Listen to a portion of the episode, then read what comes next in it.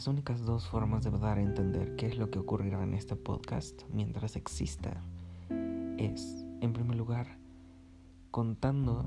que en este momento estoy acostado en mi cama, es la una de la mañana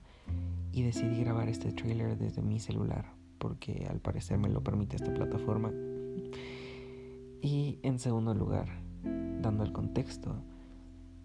de que el podcast no va a ser nada más que mi diario, un diario vocal,